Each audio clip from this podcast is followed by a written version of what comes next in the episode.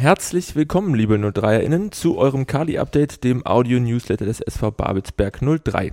Ich bin Clemens und wie gewohnt gibt es von mir in den kommenden Minuten wieder alles Wissenswerte rund um 03 kompakt zusammengefasst und starten werden wir wie immer mit einem Blick auf unsere erste Mannschaft. Dafür auch heute wieder an unserer Seite, beziehungsweise an meiner Seite, unser Co-Trainer Ronny Ermel. Grüß dich, Ronny. Hallo. Mal wieder wirklich äh, viel los gewesen in der vergangenen Woche. Wir haben also einiges zu besprechen und starten äh, direkt mal mit unserem Auftritt im Testspiel gegen die Berliner Hertha. Du hattest es letzte Woche schon angekündigt, ihr seid äh, eurem Spielstil treu geblieben und habt auch den Bundesligisten hoch angelaufen. Mit ein wenig Glück wäre der Plan sogar nach wenigen Minuten tatsächlich mit dem Führungstreffer aufgegangen. Irgendwie konnten sich die Berliner aber dann doch jeweils noch aus der ein oder anderen brenzligen Situation befreien. Wart ihr trotzdem zufrieden mit den Abläufen? Ja, ja, hundertprozentig. Also, wie du es aber gerade erwähnt hast, in, den, in der ersten Minute hätte, glaube ich, Daud Iraki den Ball wegspitzen können. Ja, mit ein bisschen mehr Glück steht es da wirklich 1-0. Ähm, man muss dazu auch sagen, anschließend hat es natürlich Hertha auch gut dann gemacht, haben eine gute Qualität. Ähm, aber man muss sagen, dass, dass wir ihnen das nicht einfach gemacht haben. Ja. Ähm, einer dieser Momente, in denen sich die Hertaner, und ich glaube, da hat man dann auch den Unterschied vielleicht nochmal zu Tasmania gesehen, ist dann doch nochmal ein bisschen Qualitätsunterschied. Äh, einer dieser Momente, wo sich dann die Hertaner befreien konnten, äh, haben sie dann auch gleich mal zu ihrer frühen Führung genutzt. Äh, Marco Richter reichte in der neunten Spielminute ein wenig Platz für einen gezielten Abschluss aus gut 20 Metern in die lange Ecke. Wie hast du das Tor gesehen? Ja, genau wie wir es letztes Mal besprochen hatten oder darüber gesprochen hatten, ähm, war es einfach so, dass wenn wir einen Fehler machen oder die Abstände nicht passen oder einen Ballverlust haben, dass das eben Theater eiskalt ausnutzt und so war es dann auch. Ja, gut angezogen, lange Ecke. Gut. Muss man dann mal so hinnehmen, das ist auch Qualität, aber war dann okay. In der Folge äh, durfte sich dann unser Schlussmann Luis Klatte äh, ein, zwei Mal sehr ordentlich auszeichnen, aber auch wir konnten immer mal wieder den einen oder anderen Nadelstich setzen. Exemplarisch sei mal das Absetztor von Dominik Gatti genannt oder auch der Lattenkracher von Tassin Chakmak. Wie hast du die erste Hälfte dann nach dem Gegentor erlebt? Nee, also die erste Hälfte, also die erste Halbzeit nach dem Gegentor war dann so, dass wir trotzdem versucht haben, weiter Fußball zu spielen, ähm, trotzdem hoch angelaufen sind und wichtig ist natürlich auch für die Jungs, dass sie diese Wege auch immer machen. Das habe ich schon beim Tasmania-Spiel gesagt. Ähm, dadurch holen sie sich Kraft und da werden auch die Abläufe gefestigt. Und das war eben gut. Und wir haben trotzdem versucht, Fußball zu spielen. Was wurde äh, in der Halbzeit besprochen? Mein Eindruck von außen war so ein bisschen, dass sich die äh, Pressinglinie zum Beispiel dann äh, gewollt oder ungewollt, das wirst du gleich sagen, aber zumindest im zweiten Abschnitt so ein bisschen weiter nach hinten verlagert hat. Na, der zweite Abschnitt sah dann eher so aus, dass wir Spielaufbau geübt haben mhm. weil der Ball dann eher in unserer Hälfte war.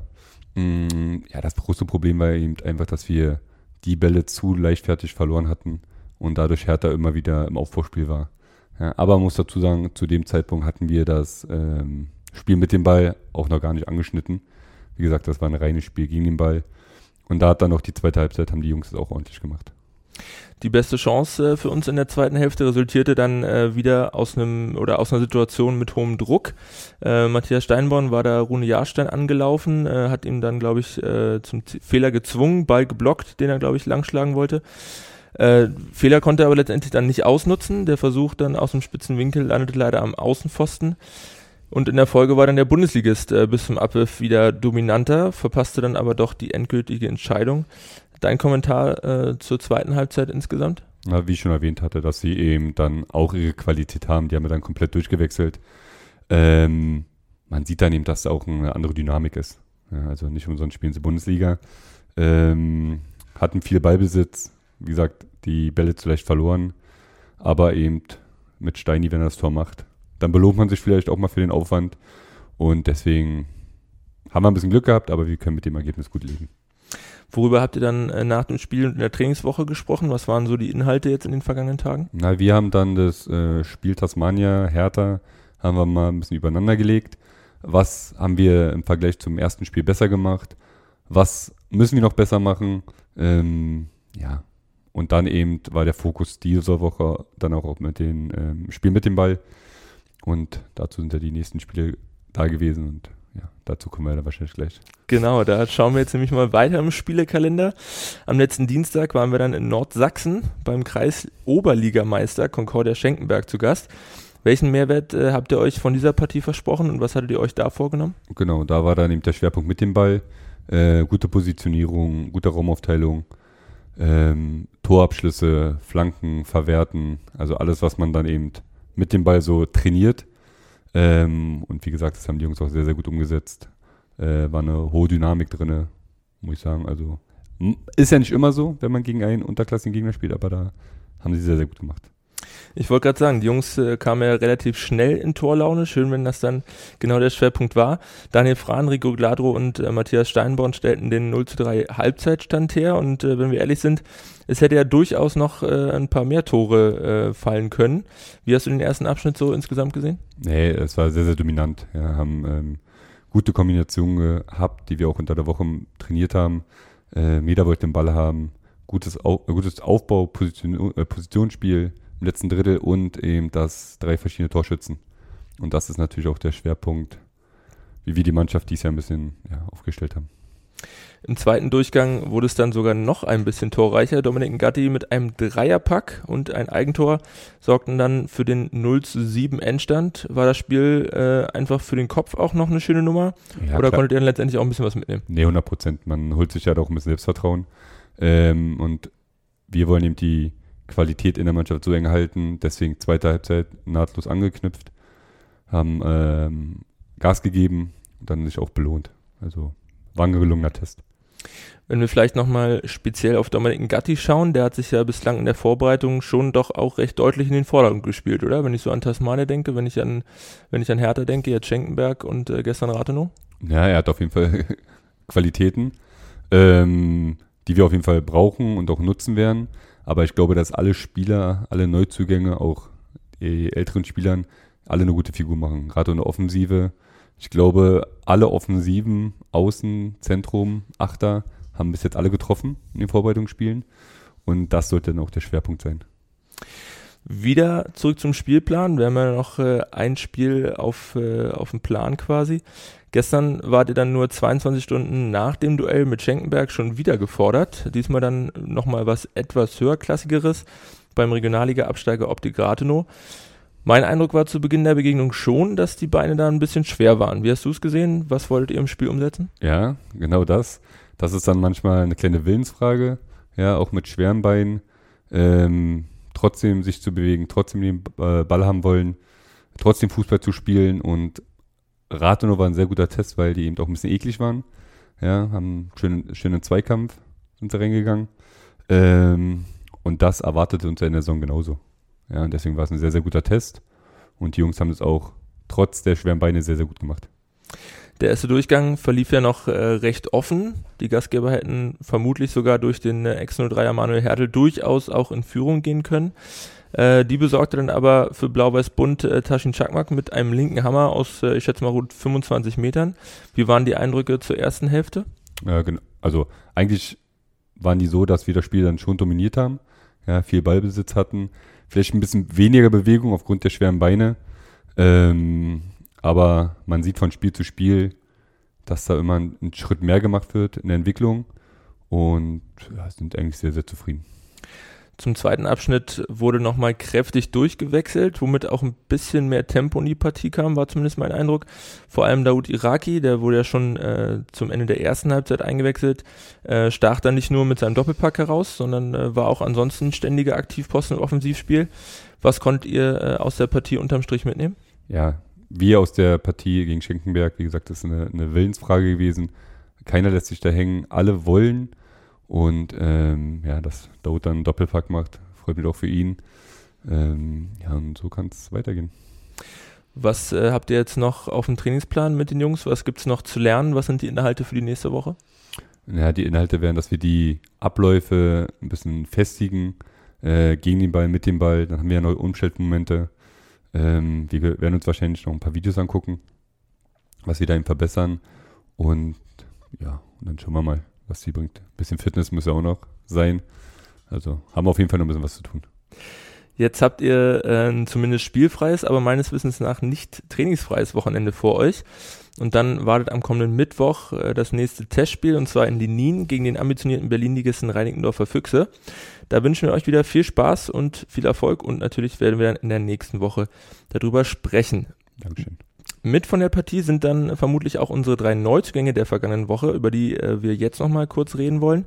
Zum einen wurde, wie schon angesprochen, Probespieler Dominik Ngatti vom bayerischen Regionalligisten VfB Eichstätt kommend für die offensive Außenbahn fest verpflichtet und auch Probespieler und Innenverteidiger Saibo Ibrahimo. Äh, bislang in den Diensten von Nordregionalligist Phoenix Lübeck schließt sich dem SV Babelsberg 03 an. Beide unterschreiben einen Vertrag für die kommende Spielzeit. Zudem hat Stürmer Matthias Steinborn wieder den Weg zum SV Babelsberg gefunden. Der 33-Jährige, der in der vergangenen drei Jahren mit Lok Leipzig und der letzten Saison mit dem BFC Dynamo zweimal den Meistertitel in der Regionalliga Nordost feiern konnte, unterschreibt einen Vertrag für die kommenden zwei Spielzeiten. Wir begrüßen alle drei Neuzugänge noch einmal herzlich am Babelsberger Park und sind gespannt auf deine Meinung zu den Jungs, Ronny. Naja, ähm, Dominik Gatti hat ja seine Qualitäten schon auf den Platz gebracht. Ja, wurde ja schon angesprochen äh, für uns als Außenbahnspieler sehr, sehr schnell. Äh, Spiel, hat Spielwitz, torgefährlich, also das, was man sich dann schon so vorstellt. Bei Saibo ist es so, ähm, wir hatten ja noch einen offenen Spot auf der Innenverteidigerposition. Ähm, den haben wir mit äh, Saibo dann gefüllt. Äh, gute Ausbildung genossen bei HSV. Ähm, ein sehr, sehr guter, jung, junger, hungriger Spieler, ja, der sehr, sehr viel mitbringt. Und äh, glaube, bei ihm werden wir noch eine Menge Spaß haben. Und zu Matthias äh, Steinborn, ja, also wenn der äh, auf dem Markt ist, dann glaube ich, sollte man nicht so lange warten. Ich glaube, er hat noch ein paar andere Angebote gehabt. Hat sich dann für Babelsberg entschieden. Äh, wobei man ja sagen muss, dass sehr, sehr viele Spieler wieder zu Babelsberg zurückgekommen sind. Und das spricht ja dann auch für den Verein. Ähm, ja, wir hoffen uns durch seine Erfahrung und auch durch seinen äh, als Typ für den äh, für die Kabine dass er da uns natürlich äh, enorm weiterhilft und äh, ja, Konkurrenz belebt ja das Geschäft.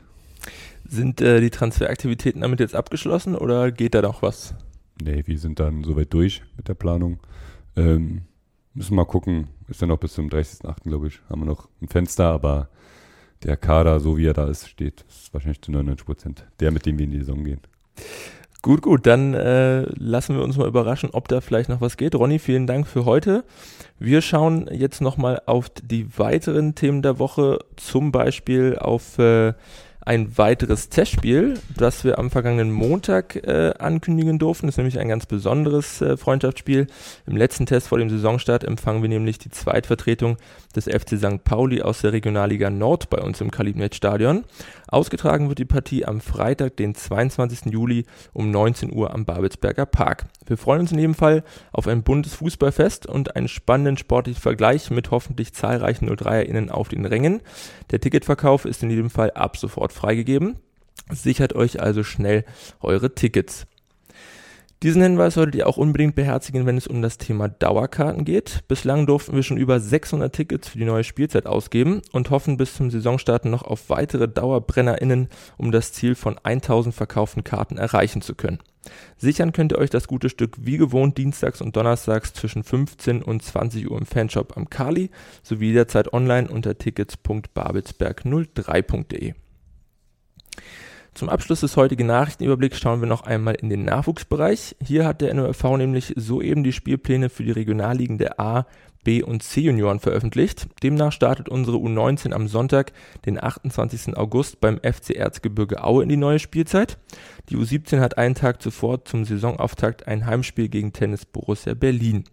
Und auch unsere U15-Junioren sind am Samstag, den 27. August, gefordert. Sie gastieren am ersten Spieltag zum Brandenburg-Derby beim FC Energie Cottbus. Das war's mit dem Kali-Update für diese Woche. Wir hoffen, wir konnten euch wieder gut unterhalten und auf den neuesten Stand bringen. Wir bedanken uns wie immer fürs Zuhören und würden uns freuen, euch auch in der kommenden Woche begrüßen zu dürfen. Bis dahin gerne auch diesen Podcast abonnieren, bewerten und weiterempfehlen. Wir wünschen euch eine angenehme Woche. Bis zum nächsten Mal. Wie baut man eine harmonische Beziehung zu seinem Hund auf? Puh, gar nicht so leicht. Und deshalb frage ich nach, wie es anderen Hundeeltern gelingt, beziehungsweise wie die daran arbeiten. Bei Iswas Dog reden wir dann drüber. Alle 14 Tage neu mit mir, Malte Asmus und unserer Expertin für eine harmonische Mensch-Hund-Beziehung, Melanie Lippisch. Iswas Dog? mit Malte Asmus. Überall, wo es Podcasts gibt.